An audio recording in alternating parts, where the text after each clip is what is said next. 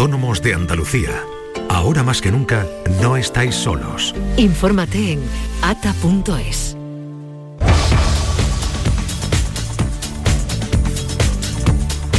Son las 9 de la mañana, estamos a esta hora atentos a conocer los datos del paro de afiliación de la Seguridad Social que ya nos adelantan desde el Gobierno que van a ser eh, buenos. Beatriz Galeano. Pues sí, estamos a punto de conocer esos datos. A partir de las 9 de la mañana los va a hacer el público. El Gobierno ya había anunciado ayer tanto la ministra de Trabajo, Yolanda Díaz, como la ministra de Hacienda que serían unos datos extraordinarios. En octubre bajó el número de desempleados en el país en algo más de 700 personas, un dato considerado como positivo Mientras les contamos esos datos, les avanzamos también que a esta hora se desarrolla una operación contra el tráfico de droga en el campo de Gibraltar. Más de 130 agentes realizan varios registros en la zona. Desde las 5 de la madrugada hay varios em, detenidos. Eh, hay también la operación continúa a esta hora. La Junta estudia dar un paso más en el pasaporte COVID y va a solicitar el aval del Tribunal Superior de Justicia de Andalucía también para el ocio nocturno y la restauración ya que lo han pedido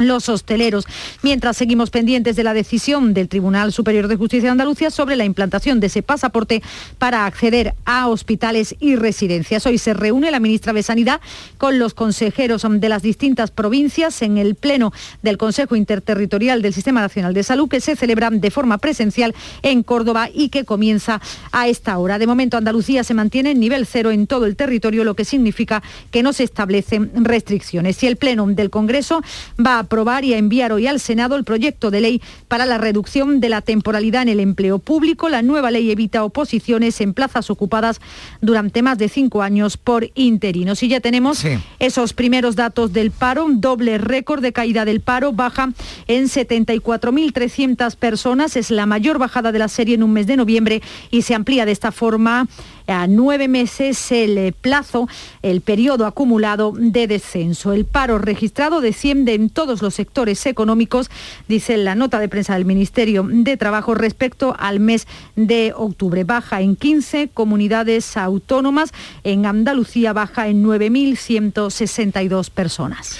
Pues ahí está el dato, gracias eh, Beatriz Galeano. Mm, lo que cambia, bueno, son datos buenos, lo dijeron ya desde el Gobierno, 74.381 desempleados menos, mejor noviembre de la historia, esos datos que acabamos de conocer y lo mejor ¿no? para Andalucía, que es verdad que llevamos varios meses hablando de ese descenso en toda España, pero con datos desiguales para nuestra comunidad, donde incluso en el mes de, octubre hubo un aumento, ¿no? Un aumento del paro y lo contábamos eh, aquí. Bueno, una primera valoración, Estela, Silvia. Hombre, qué alegría, ¿no? empezamos el día, eh, empezamos la jornada con un buen dato. Yo creo que eso es optimista, positivo. Lo que decíamos, estamos tan cansados que un dato bueno, estamos dispuestos a celebrarlo por todos los actos, ¿eh? Claro, 9.162 tampoco no es para echar las campanas al vuelo, pero bueno, pero, pero a nivel Silvia. Sí, pero a nivel nacional sí. Bueno, se habla de recuperación histórica. Eh, ayer escuchaba a Yolanda Díaz, a, Calviño también, Pedro Sánchez también lo viene diciendo, recuperación histórica, pero eh, conviene,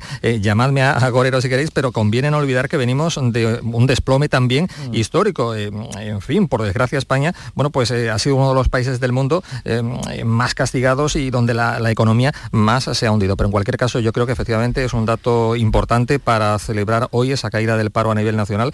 Y hombre, en Andalucía también. Es cierto es que, eh, bueno, pues que hay que hacer mucho más, que, en el conjunto del país se sigue hablando de mucha precariedad en el mercado laboral, pero, pero son datos evidentemente positivos y hay que celebrarlos sin duda, ¿no? Bueno, pues sí, no, es que no podemos eh, pues, nos alegramos si fueran malos, pues diríamos, bueno, vamos a analizar esto, ¿por qué?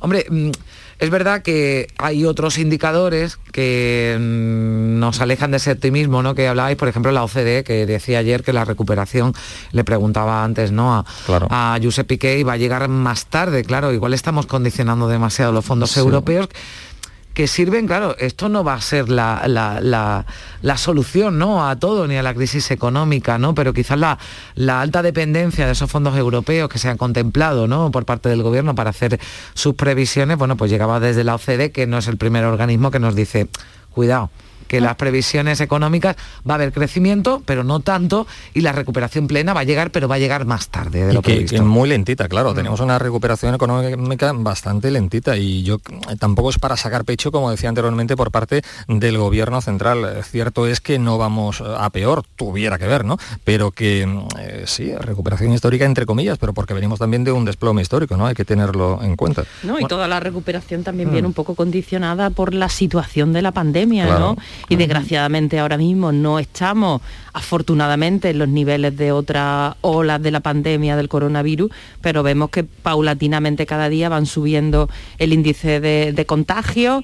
Afortunadamente todavía esa subida de los contagios no se refleja en la presión hospitalaria, pero bueno, todo eso sí que tiene incidencia en la recuperación económica. claro, porque hay miedo, claro, eh, porque hay miedo y el miedo también conlleva que eh, se consume menos o se sale menos y todo eso influye evidentemente en la economía. Alguien dijo en, su día que también la, economía es salud y cierto es, ¿no? Pero eh, claro, estamos en una situación, eh, lo decía Silvia, no hay de momento una alarmante presión hospitalaria, pero eh, la tendencia alcista en cuanto a contagios y todavía, y toquemos madera, no tenemos afortunadamente en nuestra región ningún caso que sepamos de, la nueva variante Omicron, pero a mí la cosa la veo, se pone fea, ¿no? Y miedo me da pensar el, escenario que podríamos tener después de las próximas navidades. Si estamos como estamos y todavía no se han celebrado, bueno, pues como todos sabemos, las reuniones familiares y tal, eh, miedo me, eh, me, da pensar evidentemente en ese nuevo escenario que tendremos el próximo mes de enero. En cualquier caso, toquemos madera y pensemos lo mejor, pensemos que bueno, pues que las vacunas efectivamente están siendo efectivas y que mm, esa sexta ola que parece que tenemos ya en la que estamos inmersos, pues va a ser bastante menos eh, cruda, menos grave que las anteriores, ¿no? Bueno, yo no sé Huelva, Antonio, porque hace tiempo lamentablemente que no voy a Huelva, pero seguro, y lo habréis visto Estela Silvia, yo lo he visto en Sevilla, yo no sé lo que va a ser lo que van a dejar para Navidad. o lo que vamos a dejar para Navidad. por aquí igual. Porque yo, claro, cuando nos dice, bueno, a ver qué pasa en la Navidad, digo, bueno, a ver qué pasa con lo que ha pasado hace ya tres semanas, porque las calles están llenas. El encendido de las luces navideñas fue muy significativo pero, no, solo, no, solo, por las luces, ¿eh? yo creo lo que está diciendo Carmen, es que hemos estado, hemos estado tan encerrados, hemos salido como mm. los miuras. No, y además, y, además nos venían diciendo, cuidado a ver si en Navidad esto va eso yo creo que se ha vuelto, o todo, vamos a ponernos todo Salida preventiva. Sí, exactamente. Yo conozco la, comidas de Navidad primeros de noviembre. vamos a celebrar, vamos a celebrar ya, porque es que no sabemos si nos vamos a poder, como hemos vivido, lo que hemos vivido, por lo que sea, lo celebramos ahora mismo. Y yo creo que hay que pensar en eso que se ha producido así. Si hemos, lo, cuando se han abierto las discotecas, todos los jóvenes y, han ido a las discotecas, los jóvenes, los cuarentones, los cincuentones, no vamos a poner solo el foco en, los chavales estudiantes. ¿eh? Sí, aquí gente que no hace 20 años. los cincuentañeros. Que no salían hace 20 años Eso es, hay gente que no había ido a un subida a una discoteca y de repente ha ido a una discoteca. Quiero decir, lo estamos exagerando y todo el mundo que nos está escuchando creo que lo está entendiendo. Usando algo en tono, lo estamos usando en tono pero que esa salida, esa salida en estampida es precisamente lo que puede hacer que, la Navidad se complique sobremanera. Pero lo que estamos quizá recogiendo ahora, lo sé, pregunto yo. Entonces no sé lo que va a pasar en Navidad. No, ojalá lo supiéramos, ¿no? Vamos a ver, ahí los parámetros anteriores, claro, es que todo ha cambiado. Porque antes cuando decíamos, eh, cuando llega el verano, ¿no? Llegaba alguna celebración o época en la que salíamos mucho, decía, esto se va a notar a la semana los contagios, ya a las dos semanas los hospitales.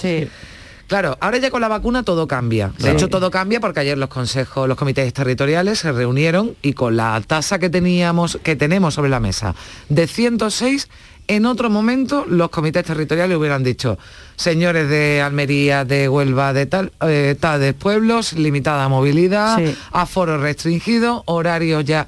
No. ¿Por qué? Porque los niveles de hospitalización son bastante aceptables. Sí, sí. Yo daba el dato esta mañana. Había 2.000 personas hospitalizadas el 2 de diciembre de 2020 y no era la peor cifra que se ha alcanzado en Andalucía. Hace justo un año. Ahora hay 294, apenas el 15%.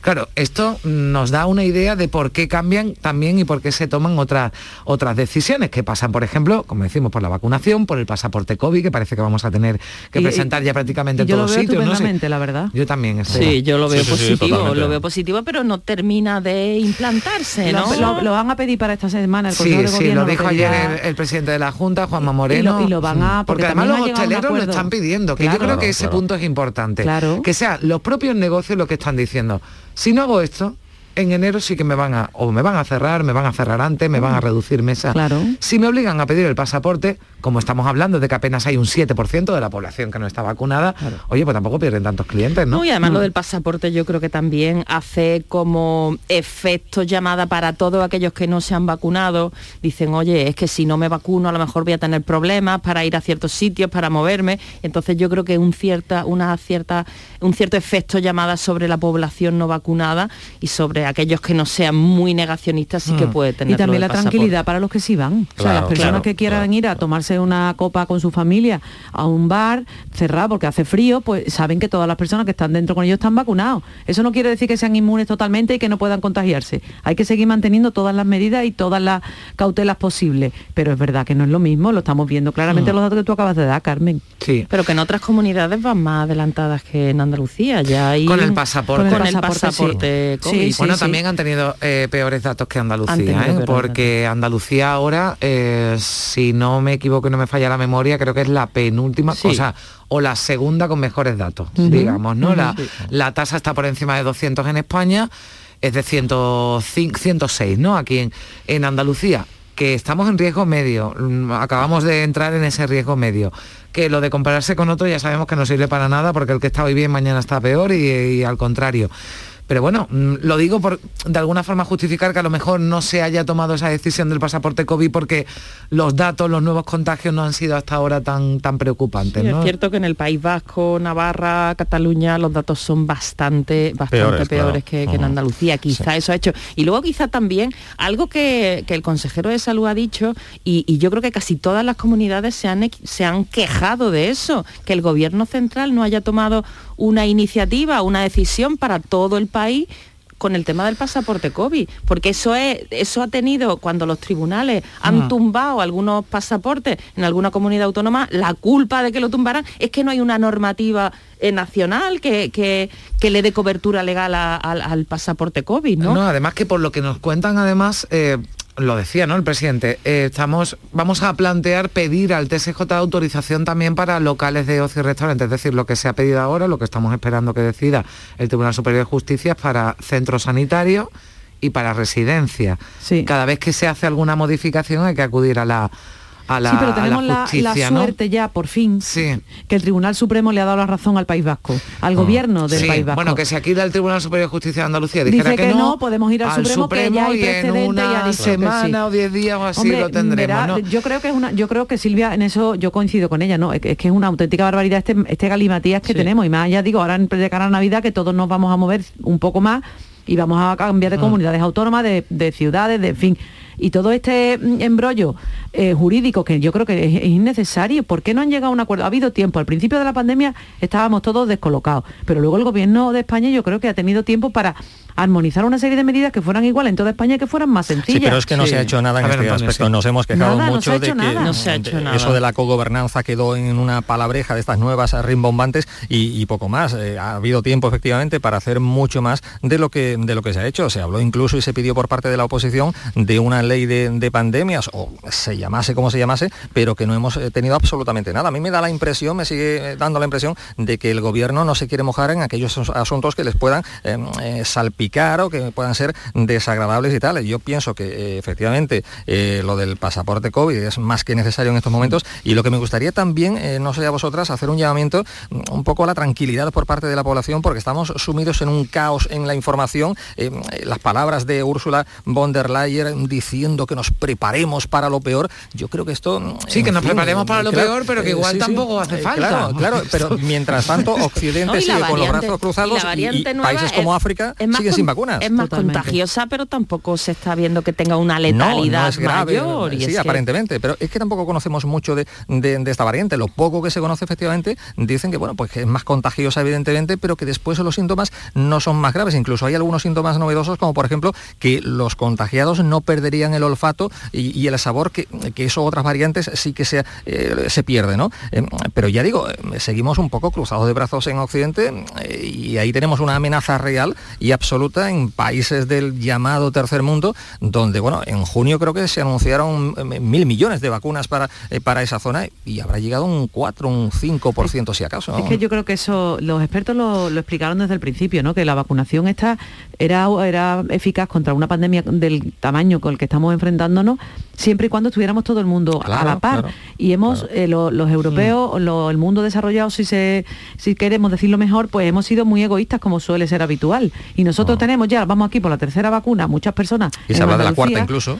Estamos hablando de la tercera vacuna, estamos hablando de vacunar a, niños para que no contagien, porque afortunadamente los niños no desarrollan la enfermedad como una persona adulta y tenemos en todo un continente africano a todas esas personas completamente vulnerables a un, a un virus que además, aunque fuera solo por puro egoísmo, es que el virus mota allí, como ha pasado con la variante Omicron, y se traslada, que se vive con las personas y al final nos afecta a todos. Esto tiene que ser todos a la vez y no lo estamos haciendo así. De todas maneras, yo creo que nos ha dado un ataque de pánico con la Sí, bueno, variante ayer, había una información ¿no? que publicaba el país, decía, mm, esto, o sea, se están adelantando a las restricciones sin tener antes de la información. Fijaros lo que está pasando en Portugal, que incluso nos superan niveles de vacunación. y desde ayer o desde antes de ayer. Hoy, desde, desde ayer, desde ayer, desde ayer, 1 de diciembre exactamente. Eh, han, decretado el estado de calamidad, que es el equivalente al estado de alarma. Eh, que suena peor incluso, ¿verdad? Sí, sí, bueno, lo de calamidad. Menos mal que aquí le pusieron alarma, si ya nos ponen calamidad, Antonio, en fin. Bueno, para llorar, eh, déjame que vamos a hacer una pausa pequeñita y nos vamos a ir a Córdoba en directo, a eh, conocer ya, porque están, parece que va a comenzar ya esa reunión del Consejo Interterritorial de Salud, que tiene como sede Córdoba, es la segunda reunión presencial desde el inicio de la pandemia. Vamos a conectar enseguida con una unidad móvil con nuestra compañera Ana López, que ya está por allí. Son las 9 y 16 minutos.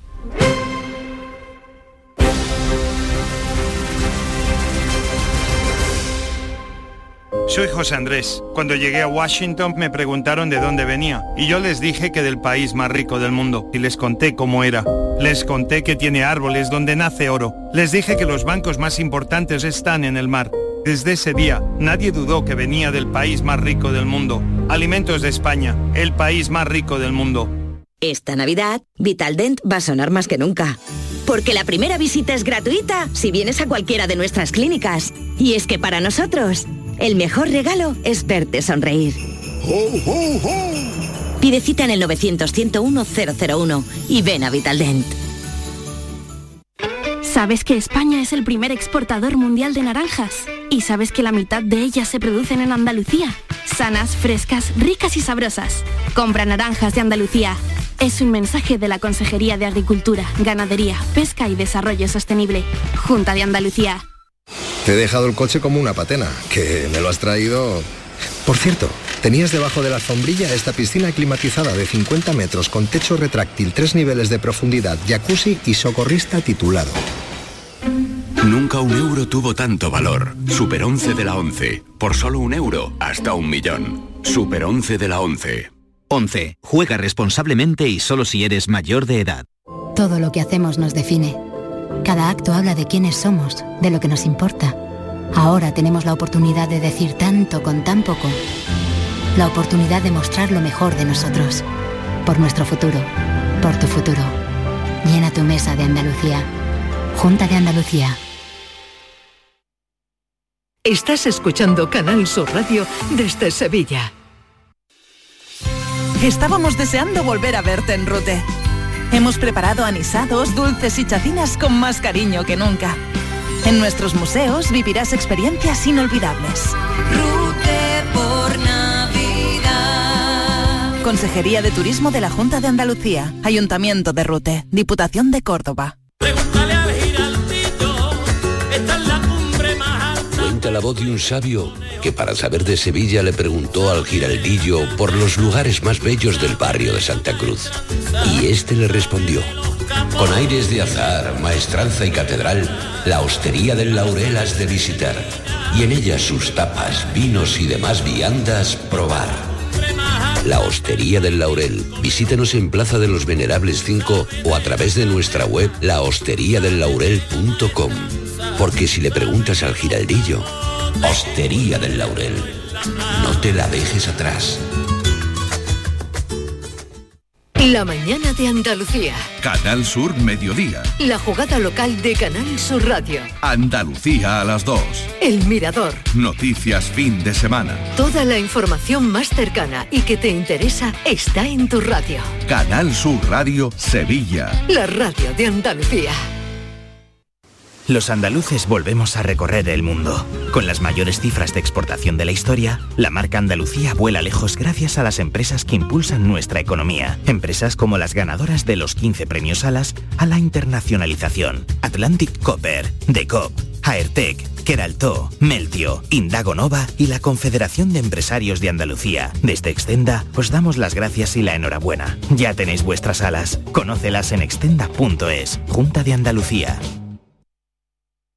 Avanzamos hacia un futuro mejor, lleno de vida, recuerdos compartidos, experiencias únicas, en compañía, atrapando momentos, disfrutando, construyendo sueños, cuidándonos, siempre con respeto. Practica los buenos tratos por una vida libre de violencias machistas. Delegación del Gobierno contra la Violencia de Género, Ministerio de Igualdad, Gobierno de España.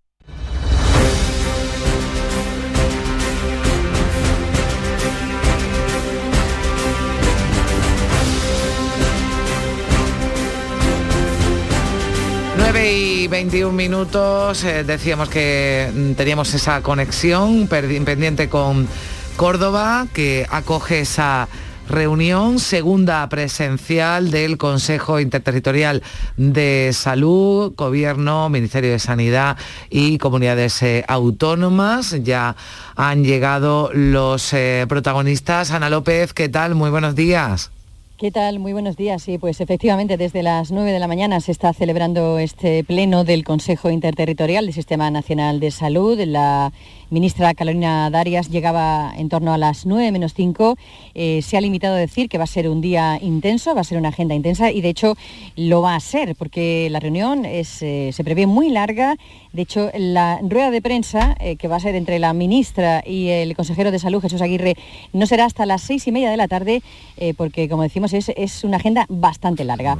El escenario es el Alcázar de los Reyes Cristianos, el Salón de los Mosaicos de la capital cordobesa y eh, bueno, el primer consejero en llegar, eso sí, ha sido el nuestro, el andaluz, eh, Jesús Aguirre, eh, bueno, quien se ha manifestado en torno a esa ratificación que se tendría que producir hoy de los consejeros autonómicos de esa estrategia de detección precoz del coronavirus aprobada este miércoles en el Consejo Nacional de Salud y que, como ya sabéis, bueno, pues contempla esa cuarentena obligatoria de los contactos de los infectados de la variante de Omicron. Ha dicho el consejero que no es partidario de más restricciones que la prioridad es el carné de vacunación y lo va a poner sobre la mesa.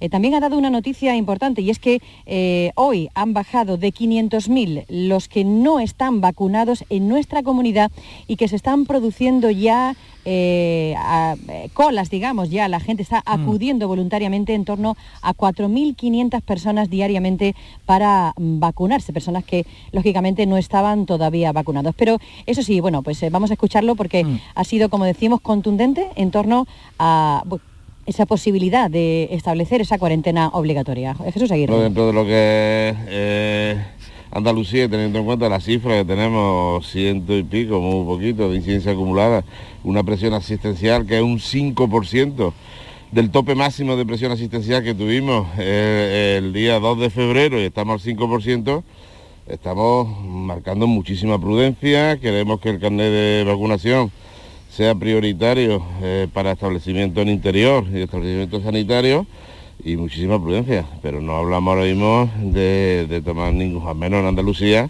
de tomar ninguna medida coercitiva de, calado, nada más que una muy importante para nosotros que es el carnet de vacunación. Eh, gracias a eso, hoy hemos bajado de 500.000 el número de andaluces que están sin vacunarse vamos a 4.500, recuperando 4.500 diarios que no están vacunados, que acuden voluntariamente a los centros de, vacunación y estamos a un 75% de vacunados, ya de tercera dosis por encima de 70 años y un 60% por encima de 60, de 60 años. Luego vamos una cifra marcando prudencia, estando expectantes a la evolución que pueda tener eh, la cepa Omicron y, el resto de cepas actualmente, la Delta dentro de lo que es Andalucía, pero mm, prudencia, pero no sin tomar ningún tipo de medida eh, todavía. Pues así también se ha mm. manifestado la consejera de Sanidad de Castilla-La Mancha al llegar. Han sido los dos únicos que han atendido a los medios de comunicación, como decimos. Y bueno, en la agenda eh, es un orden del día bastante largo. Por supuesto, se va a hablar también de esa situación actual de la vacunación, de las terceras dosis, eh, de las vacunas a menores de 12 años, que eh, está previsto, según dijo también la ministra ayer, que lleguen a, a España en la segunda quincena de diciembre. Y bueno, también se va a aprobar la estrategia de salud digital, la de salud mental. Esta última está dotada con 100 millones de euros. Además se va a aprobar un teléfono de atención 24 eh, horas gratuito y confidencial. Eh, también se va a aprobar asuntos como el abordaje del Alzheimer, del Parkinson, la estrategia de enfermedades neurodegenerativas, el plan de prevención del VIH o la cartera común de servicios de salud bucodental y el nuevo Real Decreto de Especialidades. Bueno, y como decimos, mm. hasta las seis y media de la tarde no vamos a conocer los resultados de esa reunión, aunque entiendo que harán alguna pausa en algún momento. Bueno, tendrán que, comer o algo, ¿no? tendrán que comer, efectivamente, tendrán que hacer... Y bueno, estaremos pendientes. Aquí estaremos todo el día un poco al pie del cañón esperando a ver qué, qué novedades conocemos, porque bueno, hay mucha inquietud, lógicamente, en torno pues, a la evolución de, ese nuevo virus, eh, de, ese nueva, de esa nueva variante del virus, el Omicron, y ver qué, se va a decidir. Vale, gracias Ana López. Bueno, pues eh, ya lo ven, la agenda desde luego completa. Eh, yo pensaba esta mañana que estaba equivocado en la convocatoria, digo, esto no puede ser, a las nueve empieza, a las seis y media la rueda de prensa será a las doce y media. Madre mía. será a las doce y media, ¿no? Pero, van a, el seis y media de la tarde. Hombre, yo entiendo que también tiene que ver con que es un encuentro presencial, ¿no? Y ya aprovecharán también cuestiones que tenían pendientes la, ministra con los consejeros, que son muchas para este Consejo Interterritorial, eh, aprovecharán que ya se ven todos, que se van a, reunir o están ya reunidos en un sitio tan estupendo como el Alcázar de los Reyes Cristianos, que hay que aprovecharlo, ¿no? Ya, ya que hemos cogido el sitio, lo aprovechamos el día.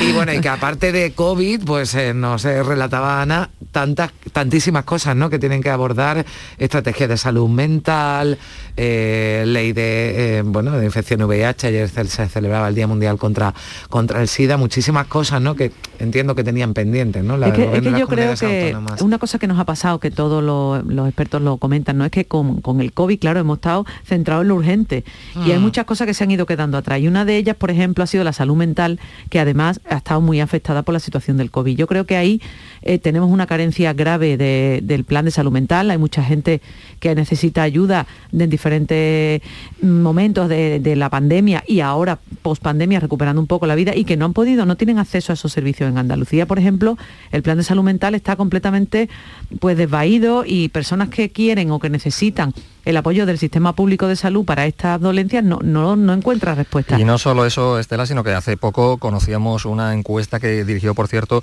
el psicólogo nubense Paco Revuelta en el conjunto de Andalucía. Y bueno, esta pandemia ha hecho que más de la mitad de la población hayamos salido un poco tocados a nivel mental. O sea, que, que nos ha pasado, nos está pasando factura en términos mentales esta situación. O sea, que es un dato a tener en cuenta. Sí, y muchos chiquillos, muchos jóvenes están muy afectados y hay que prestarle atención porque es un tema serio. Y yo creo que si lo abordan y de verdad son capaces de poner algo por lo menos sobre la mesa, empezar a trabajar en esto, pues mira, no, sobre todo porque además la, estrategia anterior es de 2009. Es decir, al margen de la pandemia, que como decía Antonio, eh, ha afectado ¿no? muchísimo a, todos, a... quien tuviera antes algún tipo de problema de salud mental y a quien no lo tuviera, porque de alguna forma, eh, como decía Antonio, hay estudios como, como este al que, al que aludía, pero también hay otros, ¿no? Que apuntan trastornos de ansiedad, eh, depresión, en fin, que, que, son problemas de salud mental y que afectan a un mayor número de la población, apuntaba Silvia también, a menores adolescentes, pero es que desde, 2009 hasta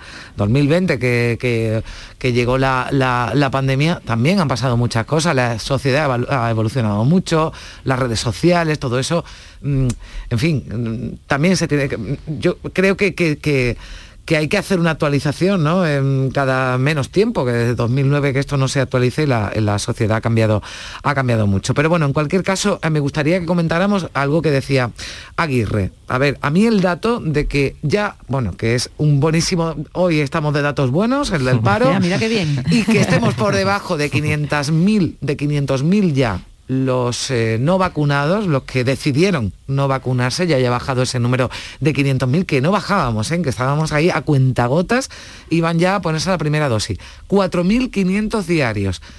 Esto Omicron no sé, pero el pasaporte me suena a mí que está detrás. Sí, sí, tiene toda la pinta, porque es que eh, cuando la gente ve que quiere hacer un viaje, quiere ir a un sitio, quiere hacer una visita y, y ve que puede tener problemas, que le, van a pedir una documentación que no tiene porque no se ha querido vacunar, pues la gente dice, oye, pues más me, más me vale ponerme, ponerme las pilas con este asunto. Eh, como comentabais, me gustaría comentar un tema de la reunión del Consejo Interterritorial que la agenda, o sea, el orden del día va cargadísimo, pero es que luego ahí me imagino yo que también debatirán sobre el tema de las actas de las reuniones anteriores. Es una información que llevamos en el mundo en portada y me parece muy relevante, como el Ministerio de Sanidad en las actas de todas las reuniones que ha habido durante toda la pandemia ha omitido datos clave de quejas de las comunidades autónomas sobre cómo se estaba gestionando la, pandemia. Yo me imagino que la reunión de hoy,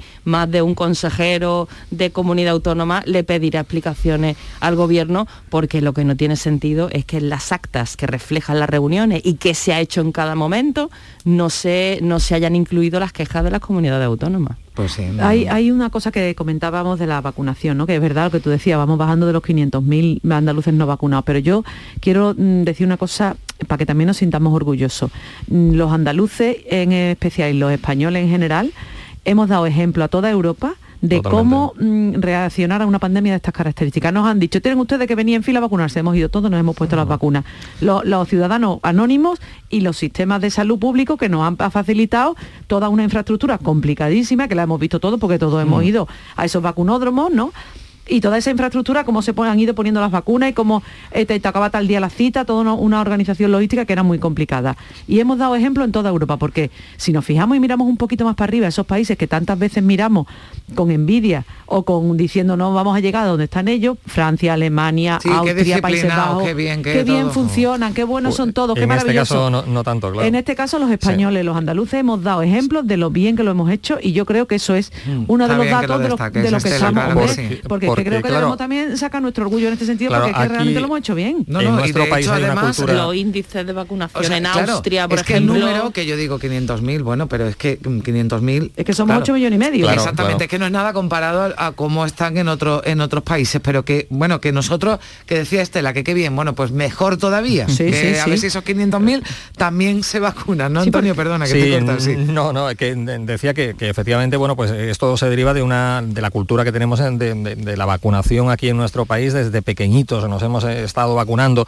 eh, contra algunas enfermedades y eso se nota. Y efectivamente hemos dado un ejemplo a toda Europa donde por cierto el dato es que eh, todavía bueno solo un 66% de la población europea está vacunada. Y claro eh, ejemplos como el de Alemania, países que creíamos en fin muy concienciados en algunos aspectos en este caso nos dejan bastante bastante que desear. Y un dato efectivamente el que ha dado el consejero es para felicitarnos eso de que bueno pues bajemos del medio millón de personas no vacunadas. Y yo me pregunto negación por parte de algunos, pero eh, veo también mucho pasotismo y mucha gente que parece que no termina de verle las orejas al lobo, ¿no? Y ya es hora, ya llevamos eh, año y pico de pandemia, ya es para que muchos se hubieran dado cuenta de, la gravedad de la situación. Hombre, sobre todo porque es una buena noticia que haya poca gente en el hospital. Pero que haya poca gente en el hospital, eh, lo que nos da la pista es de quién está en el hospital. Sí, no, porque lo, los datos de Málaga, 75% de los que estaban en la UCI de Málaga eran no vacunados. Sí, sí, lo, eso insisten los expertos en eso, que es que la mayor parte de la gente que está en la UCI, la que presenta la enfermedad con mucho, con elementos de más gravedad, son personas que no se han vacunado. claro, pero decía, eh, no, Antonio, creo que dabas el dato del 66% ¿no? en la Unión Europea. claro, eh, hay países, para que lleguemos a esa media, si aquí en España estamos en el 91, 92, ¿no? Me parece que estamos de, vacunación de la población mm. diana, la que todavía se le puede vacunar, a veremos qué pasa con los, con los niños cuando llegue esa vacuna de, de menores. Em, evidentemente es porque hay países que están muy por debajo de ese 60%, ¿no? Que por eso eh, llegamos a esa media. Lo digo porque, claro, miran a esos países y no nos miran a nosotros, que a nosotros ese debate también nos coge un poco. Vacunación obligatoria. Bueno, ah. pues vale, se nos puede obligar, ¿no? Pero que aquí hemos ido voluntariamente la gran, grandísima mayoría. A nosotros nos da igual ese debate de vacunación obligatoria porque hemos cumplido, ya digo, que es que para estar orgulloso. Y además hay un dato que es curioso, que yo creo que también debemos reflexionar. Y es que solo 25.000 andaluces son los que no pueden ponerse la vacuna por prescripción facultativa. el dato nos lo dio el consejero de salud en una rueda de prensa en el Consejo de Gobierno. O sea, de todos esos 500.000, menos de 500.000, solo 25.000 no se pueden vacunar por su patología, por sus enfermedades, por las circunstancias de salud que tienen. Que además esas 25.000 personas no van a estar de la ceca a la meca, ni yendo a la discoteca, ni yendo a los bares, tienen un, estado de salud débil. Por lo tanto, toda la población se puede vacunar. Y yo creo que cuando empiecen con los niños, que va a empezar ya pronto vamos a hacer lo que decía Antonio. Todos nuestros niños pequeños los hemos llevado a vacunarlo cuando eran unos bebés, a las vacunas de los dos, de los dos meses, de los cuatro, de los seis. Por lo tanto, ahora con los niños de 5 a 12 mm. años los vacunaremos de la misma forma. O sea que yo creo que ahí no va a haber más problemas. Mm, bueno, pues eh, nos alegramos de hoy que nos estén dando buenas cifras y buenos datos. Estamos en periodo prenavideño, eso se nota también. Sí, que es verdad. mira, eh, te digo una cosa, yo creo que este año muchos eh, coincidirán conmigo en que si los Reyes Magos mm, lo que nos dejan son cifras así buenas y todo eso, pues ya nos damos más que regalos después de del, en fin, de los añitos, del añito, iba a decir del añito, ¿no? Del añito ya largo, que de casi dos años, ¿no? que, llevamos, que llevamos con, con esto.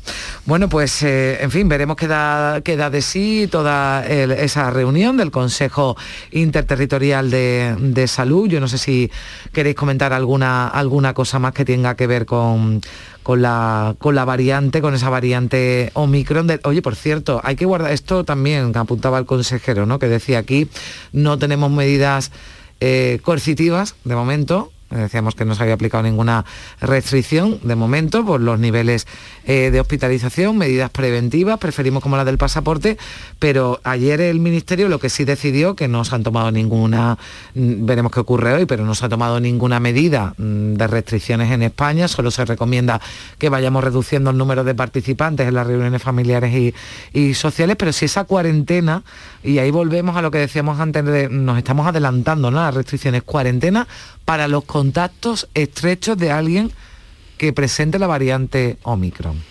Pero ya estábamos acostumbrados a eso también, ¿eh? porque cuando hemos tenido alguna persona cercana que se ha, nos ha pasado a, mucha, muchos de los que estamos aquí y nos habrá, y le habrá pasado a muchas personas que nos estén escuchando, cuando hemos tenido algún contacto en el trabajo o algún contacto entre la familia que se ha puesto enfermo, nos hemos, nos hemos metido en casa 10 días y hemos estado hablando por teléfono todo el rato con los señores de salud, responde, ¿y usted cómo está? ¿Y usted está mm. bien? Pues le hago usted otra vez la cuarentena. O sea, eso lo hemos vivido, por lo tanto, bueno, pues si hay que volver a hacerlo durante 10 días al que él mm, tenga una persona cercana contaminada, pues ¿qué vamos a hacer? ¿no? La, cosa es, el problema yo creo que está aquí ahora, lo, decían también los expertos, en, identificar que está contaminado, porque como eh, afortunadamente las personas vacunadas tienen esta esta variante pues de manera muy leve, con unos síntomas que pueden pasar un poco desapercibidos, pues a lo mejor resulta que estamos transmitiendo el virus y no nos damos cuenta. Por, el efecto positivo de la vacunación, pero igual estamos transmitiéndolo. Por lo tanto, hay que seguir estando pendientes. Ojalá hubiéramos terminado. Le pedimos a los Reyes Magos que se lleve el coronavirus. En vez de que nos traiga cosas, que se lo lleve para que se lo lleve, que se lo lleve. Que se lo lleve. Eso ya, pero por si, en fin, el regalo. Ese sería el regalazo. Es demasiado, pues por lo menos que nos vaya dejando buenas cifras de vacunados, de eh, de hospitalizaciones, que tenemos buenos datos, y del paro. Recordamos ese dato del paro que ofrecíamos, ha bajado en Andalucía un 1,13%. Eh, está ahora mismo en 800, 200, 800.000, 248 personas. O sea, 248 personas por encima de 800.000. Hombre, lo digo porque hemos tenido... Un millón. Exactamente, un millón, o sea que hablamos de el respecto al noviembre, noviembre del año pasado, el paro ha descendido en Andalucía en 100 66.250 personas. Es decir, hace un año había casi un millón de parados en Andalucía. Hoy son algo más, 248 personas, y además más de 800.000, sí y que a nivel económico también hay otras noticias que coinciden ahora, bueno, pues con este tercer eh, año de, gobierno en la Junta, que hombre, en términos económicos, eh, Andalucía también está dando datos positivos en cuanto a creación de empresas, autónomos y tal. En fin, ya que hablamos de noticias positivas, yo creo que también es eh, justo reconocer que la economía parece que va. también, hombre, tenemos que tener en cuenta la situación de la que venimos, en la que estamos en estos momentos, pero que la economía parece que Andalucía comienza a moverse y comienza a darnos datos positivos. Bueno, pues veremos porque lo que hablábamos también antes con Josep Piqué, que ha sido el invitado que teníamos a las ocho y media, es que todo esto es tan frágil y la situación es de tanta incertidumbre y ahora vemos que un día que ya nos relajamos ciertamente con el COVID, ya forma parte de, bueno, pues de las... Eh, ya en la portada va quedando un poquito reducido de los eh, de vuestros periódicos, ¿verdad? Aquí en la radio ya en la escaleta va bajando posiciones, pero ahora otra vez vuelve a subir y eso, bueno, pues eh, siempre va asociado evidentemente a que llegan malas noticias, o menos noticias que nos inquietan, ¿no? Que es lo que ocurre ahora con esta variante Omicron, que esperemos que no sea para, para tanto. Silvia Moreno, Estela Benota, Antonio Suárez Candilejo, como siempre un placer. Muchas gracias, Muchas gracias. Y nos vemos por aquí la próxima semana. Bueno, Antonio, a ti te escucho. Adiós, un abrazo. Un abrazo, adiós. La mañana de Andalucía en Canal Sur Radio con Carmen Rodríguez Garzón. Esta Navidad, Vitaldent va a sonar más que nunca. Porque la primera visita es gratuita si vienes a cualquiera de nuestras clínicas. Y es que para nosotros, el mejor regalo es verte sonreír. Pide cita en el 900-101-001 y ven a Vitaldent. Ni el challenge del papel higiénico, ni el de la botella los retos más difíciles a los que se enfrenta nuestra generación están en la vida real, como el famoso encontrar trabajo challenge o el independizarse challenge. Y aunque para superarlos necesitamos vuestro apoyo, aceptamos el reto. Súmate en aceptamoselreto.com. FAD 916 1515. Foro Flamenco de Canal Sur. Este 3 de diciembre descubre tres grandes artistas del flamenco. La voz de Antonio Ortega Hijo y de Alicia Morales y la guitarra de David de Araal. Foro Flamenco de Canal Sur.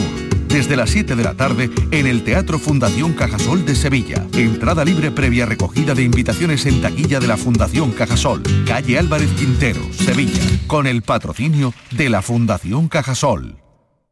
Imagina dos personas iguales. Una tiene cientos de playas, tesoros naturales, pueblos y rutas maravillosas. Y todo al ladito de casa. Y la otra también. Pero una se lleva grandes alegrías todo el año y la otra no. Andalucía está llena de pequeñas alegrías al ladito de casa y no hay alegría más grande que vivirlas. Te lo digo yo, Antonio Banderas. Campaña financiada con fondos FEDER, Junta de Andalucía. Escuchas Canal Sur Radio en Sevilla.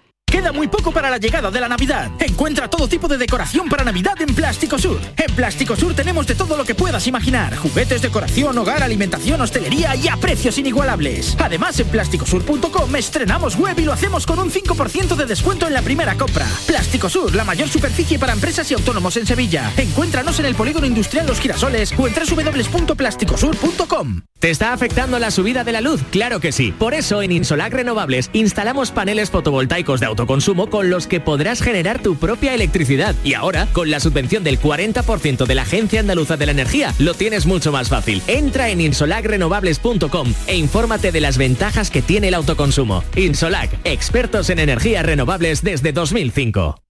Vuelve la Feria de Muestras, vuelve a El Pedroso. Del 4 al 8 de diciembre, la Feria de Muestras de Productos Típicos y Artesanales de la Sierra Morena de Sevilla celebra el 25 aniversario, con gastronomía, artesanía, cultura, tradiciones, actividades. Del 4 al 8 de diciembre, te esperamos en El Pedroso. Vuelve la Feria de Muestras.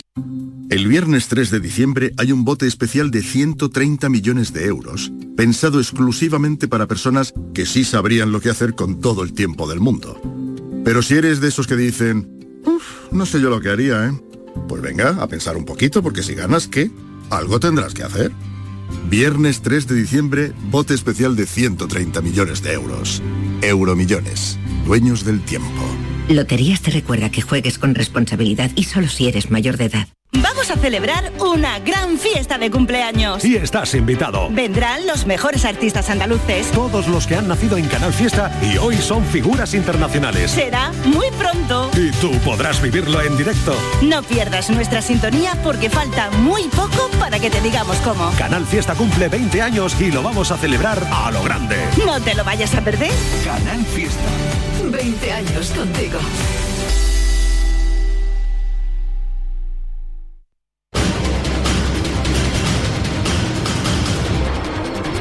La mañana de Andalucía en Canal Sur Radio con Carmen Rodríguez Garzón.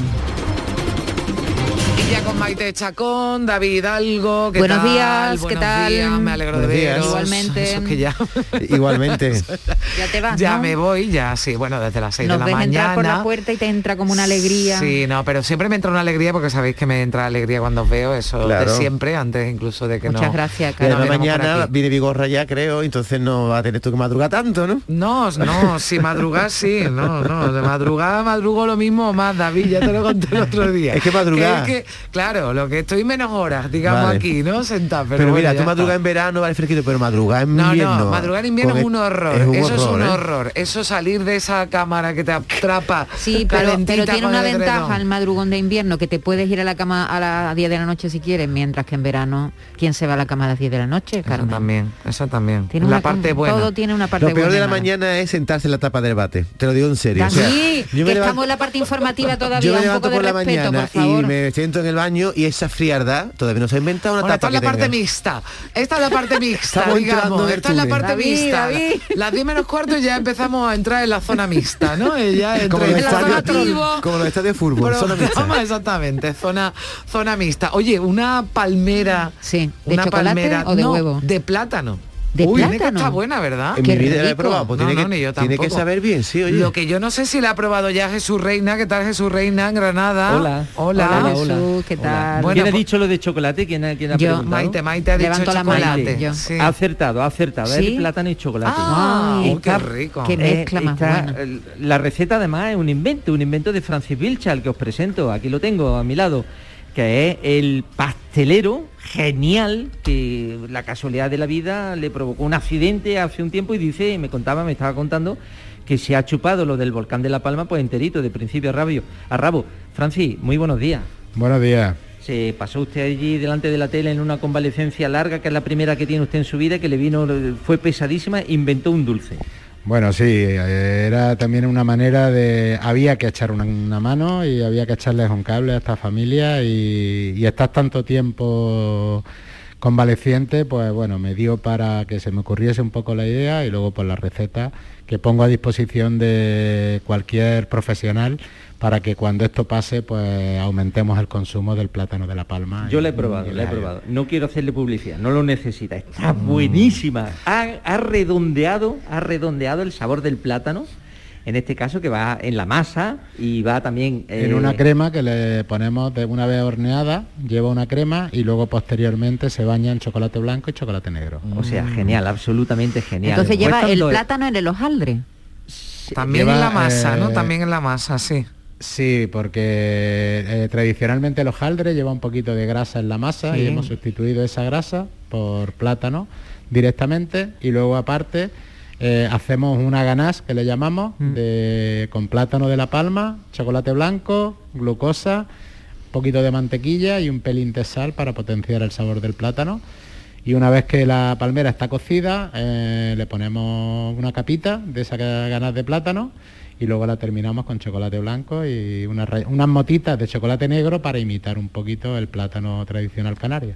Qué bueno. Una, una absoluta genialidad. Oye, ¿qué decir Jesús? genialidad. Jesús, hay que recordar, porque estamos hablando, tú nos decías que había tenido un accidente, Francis, que había estado siguiendo todo lo que había ocurrido en La Palma, que la recaudación por la venta Sí. eh, en todas las pastelerías de Granada de esta palmera, palmeras de, de plátano, se va a destinar íntegramente a los afectados de- del volcán. Exactamente. Mira, tú vas a la panadería en la que la encuentras. Creo que ayer, Francis, salieron 3.000, ¿no? De- del obrador. Ayer, el- para poner la puesta en escena, eh, con la ayuda de los alumnos que tengo en mi centro de formación de- del certificado de profesionalidad de Diputación y un grupo de compañeros de Jaén, de Linares, de Noalejo y de distintos puntos de Granada, eh, elaboramos, pues bueno, para hacer un poco la puesta en escena, calculo que unas 3.000... Y que están distribuidas en este momento por muchas Exactamente, panaderías. se están ¿no? vendiendo por diferentes Bien. puntos. ¿A cuánto- la a cuánto, panadería. Jesús, Exactamente. perdón, eso? Mira, a dos euros. Yo Ah, llego a la bien. panadería, me encuentro la, la palmera y la compro a dos euros, pero no la pago, me la llevo sin pagarla. Lo que pasa es que aquí hay un cartel, eh, estoy delante de una bandeja entera de, de palmera, de eh, plátano, de estas palmeras solidarias, y tienen un cartel que me dice, enviar donación por Bizum a un determinado código, el 03747. Entonces yo en la panadería o fuera de la panadería, yo me llevo la, la, palmera y me la como, me la puedo llevar gratis, ¿no? Pero a partir de ese momento pues ya mm, envío el Bizum, envío en Bizum al Cabildo de La Palma, no como pago, sino como código donación, como, eh, como donación a un mm. determinado código y yo lo pago por mi cuenta. Que no tengo Bizum, bueno, Eso pues... te iba a decir, porque digo por si alguien es mayor o que... Efectivamente, me decía Francis que Sí, quiero puntualizar ambas cosas. Nosotros pusimos ese precio de una manera simbólica, ¿vale? El por qué lo hicimos así fue por varias razones. Una, porque si alguien en vez de 2 euros quiere donar 20, pues en su voluntad está y por eso lo hicimos así. Lo que sí es importante, porque ayer alguien me decía que no funcionaba el Bizum, y es que no se hace como pago, sino tiene una pestañita donde pone enviar donativo y mm, tiene que ser como donación, porque como pago tienes que meter un número de un número de teléfono, claro, de tu agenda. Como donativo es, sí, bien, bien, bien, Es un código. Un código de cinco números. Exacto, y además, eh, para tranquilidad de la gente, una vez que metes el código y vas a efectuar el pago, el Bizum te informa que lo estás haciendo al Cabildo de La Palma, para que todo el mundo tenga la tranquilidad. Y una cosa, tranquilidad de que ese dinero va al Cabildo de La Palma. Y hay fila cero también, ¿no? Porque claro, con este código, aunque yo no me haya comido la palmera, también puedo donar, ¿no? Exactamente. Claro. donar más de dos euros, ¿no? Claro. Donar más de dos euros. Por eso lo hicimos también con esa intención. Y aparte porque les llegue cuanto antes el dinero, sin necesidad de comisiones ni nada les llega a esta familia. Bueno, pues eso está muy bien, está eh, por eso, bueno, pues una palmera, la palmera como decimos, ¿no? Es, simbólica con ese plátano, se quiere también fomentar el, consumo ¿no? del plátano. Yo me imagino, además, eh, nos lo decía Jesús antes, Francis, que la vais a. que cualquier pastelería de Granada tiene a su disposición la receta para elaborarla. Eh, cualquiera eh, que contacte conmigo a través de redes sociales, a través de, además que me da igual, no me importa, eh, le paso el teléfono ahora a Jesús y cualquiera que contacte con vosotros, le paséis mi número y yo le doy. La idea es regalar esa receta para que se quede como un souvenir gastronómico eh, tanto ahora como en un futuro, para que se pueda consumir habitualmente y en un futuro pues potencie la venta del plátano. ¿Y en La Palma, en La Palma la harán? ¿En La Palma la podrían hacer igual, exactamente igual, no? Mm, la idea, nosotros contamos con eh, el respaldo de una marca de productos de pastelería y la idea es, cuando la cosa esté más tranquila, trasladarnos a La Palma y hacerla allí para que se quede esa receta a La Palma y a todas las Canarias. Tengo compañeros en Tenerife y en Las Palmas y que se mm. haga como souvenir para todas las Oye Jesús, yo que soy un, picado de las palmeras, pero me resisto a comérmela porque la dieta y tal, cuando llevan plátano es mejor, ¿no? Quiero decir, para, para la dieta. Las características nutricionales del plátano siempre han sido muy buenas, de hecho los, palmeros y bueno, los canarios en general ya hicieron hace muchísimos años, vienen haciendo campañas de publicidad por todo el mundo destacando precisamente mm. las características del plátano. Recuerdo a todos nuestros oyentes que es extraño ver un tenista que no coma plátano en medio del mm, partido. es, extraño un deportista mm, de carácter aeróbico, de, resistencia, que no coma eh, plátano durante su esfuerzo, entre otras cosas por la cantidad de sales minerales que aporta, ¿no? Eso es así, Francis. Exactamente, exactamente. Además, eh, durante muchos, muchos, muchos años atrás era el sustento económico y alimenticio de la gente de las Canarias. ¿eh? Bueno, pues eh, ya lo saben. Por, la grasa tiene, mm. tiene sustancia Recuerda el código Jesús. Sí, vamos a recordar por el si... código. yo, yo, invito también a que cualquier pastelero de Sevilla que le pida la receta a Francis que de traiga.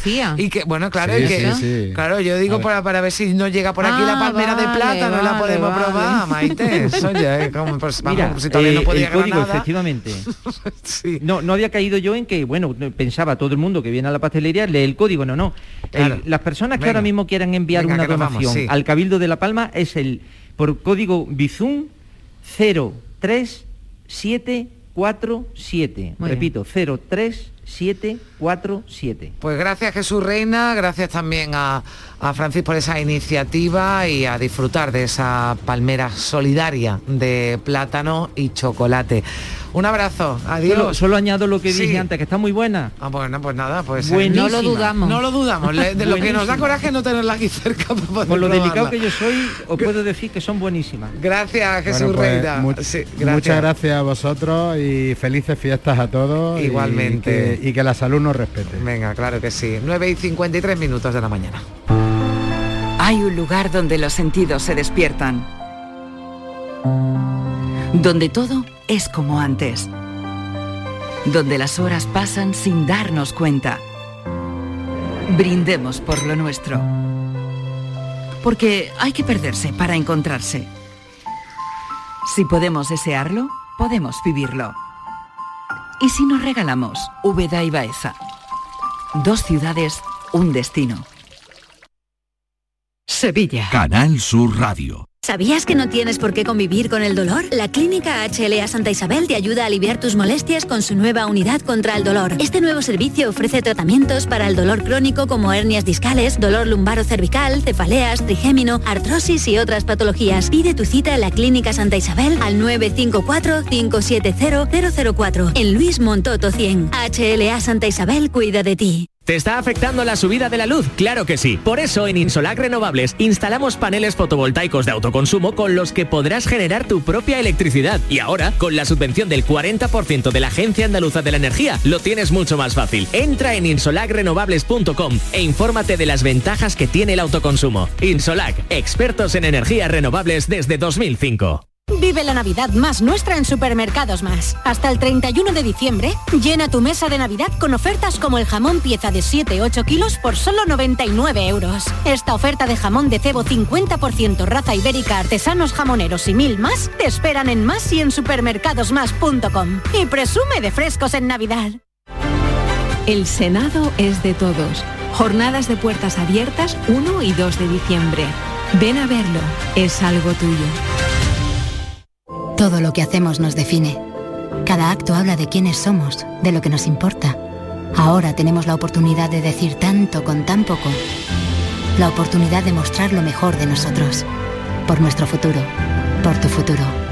Llena tu mesa de Andalucía. Junta de Andalucía. La mañana de Andalucía en Canal Sur Radio. Con Carmen Rodríguez Garzón. Y con Maite Chacón, David Hidalgo, avanzamos que no nos ha dado tiempo. Bueno, yo lo decía, pero muy prontito, por si se nos han incorporado más tarde los oyentes, alguna de las cosas que vamos a tener de aquí a las 12. Sí, vamos a terminar con la niña Pastori, que viene a, hacer un resumen de su carrera, 30 25 años de carrera, un montón de tres, tres discos, en fin. Y además vamos a tener aquí a Manolo Curao con nosotros, a Manolo Curao y también a Manolo Casal, que es el que ha escrito, eh, ¿sabes? Se ha dedicado a hacer una biografía muy chula. Pero mira, ¿Tú cómo estás? ¿Te ha afectado emocionalmente la pandemia a ti? ¿Lo notas o no?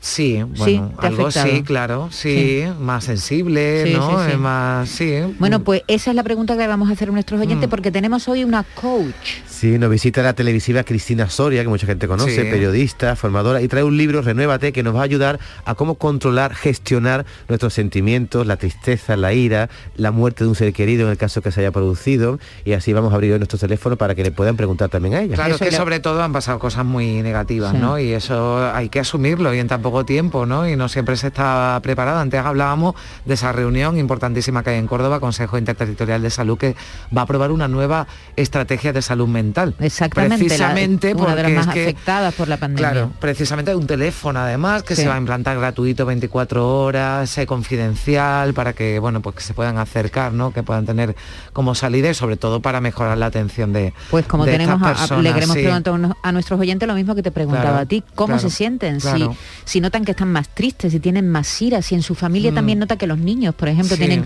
comportamientos distintos, los adolescentes. Lo que la gente dice, está la gente más rara, ¿no? O eso, o la gente mayor o la gente mayor que está eh, muchas veces mm. aislada, ¿no? Totalmente. Y, si tenemos miedo a que vuelva otra ola y nos vuelvan a encerrar esa, esa historia que hablábamos de fatiga pandémica, de todo eso hablaremos dentro claro, de un momento. porque los eh, temores también nos afectan las preocupaciones, ¿no? Lo que no lo que nos ha ocupado, sino lo que nos preocupa que pueda lo que avanzamos con la mente, ¿no? 670 940 200 si quieren ya puedes ir dejándonos preguntas y mensajes. Bueno, pues eh, Maite, David, que tengáis eh, un buen final de programa. Hasta las 12, todavía quedan dos horas de la mañana de Andalucía, ya eh, regresaremos mañana, parece que ya Jesús Pigorra también volverá mañana. Y nos despedimos con Antonio García Barbeito, sus romances eh, perversos, hoy sobre los altos costes de los materiales y la falta también de algunos de los productos. Muy buenos días, querida Rodríguez Garzón.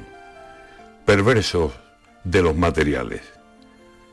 Crisis en la construcción no se terminan los males.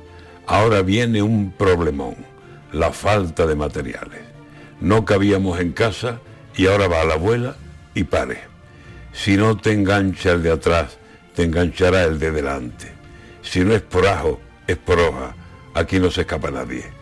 Cuando ya los albañiles habían logrado centrarse y hacer de las obras todas un lugar de pan y panes, cuando ya las hipotecas se ponían al alcance, ahora díganme por qué escasez de materiales. Ni ladrillos, ni cemento, ni yeso, ni arena. ¿Sabe? A ver quién se mete en obras sin saber cómo se sale. Y a ver qué le pasa ahora al que puso sus caudales para levantar la casa y se encuentra este desastre. No hace tanto, algunos días, en las voces de la calle oímos que profesiones no teníamos bastante, que faltaban operarios en las especialidades.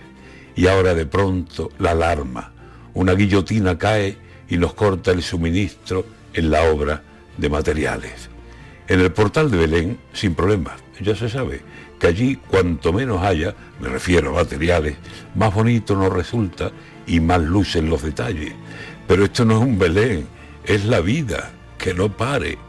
Venga Jesús, multiplique ladrillos como los panes y los sacos de cemento y la arena, que no falte.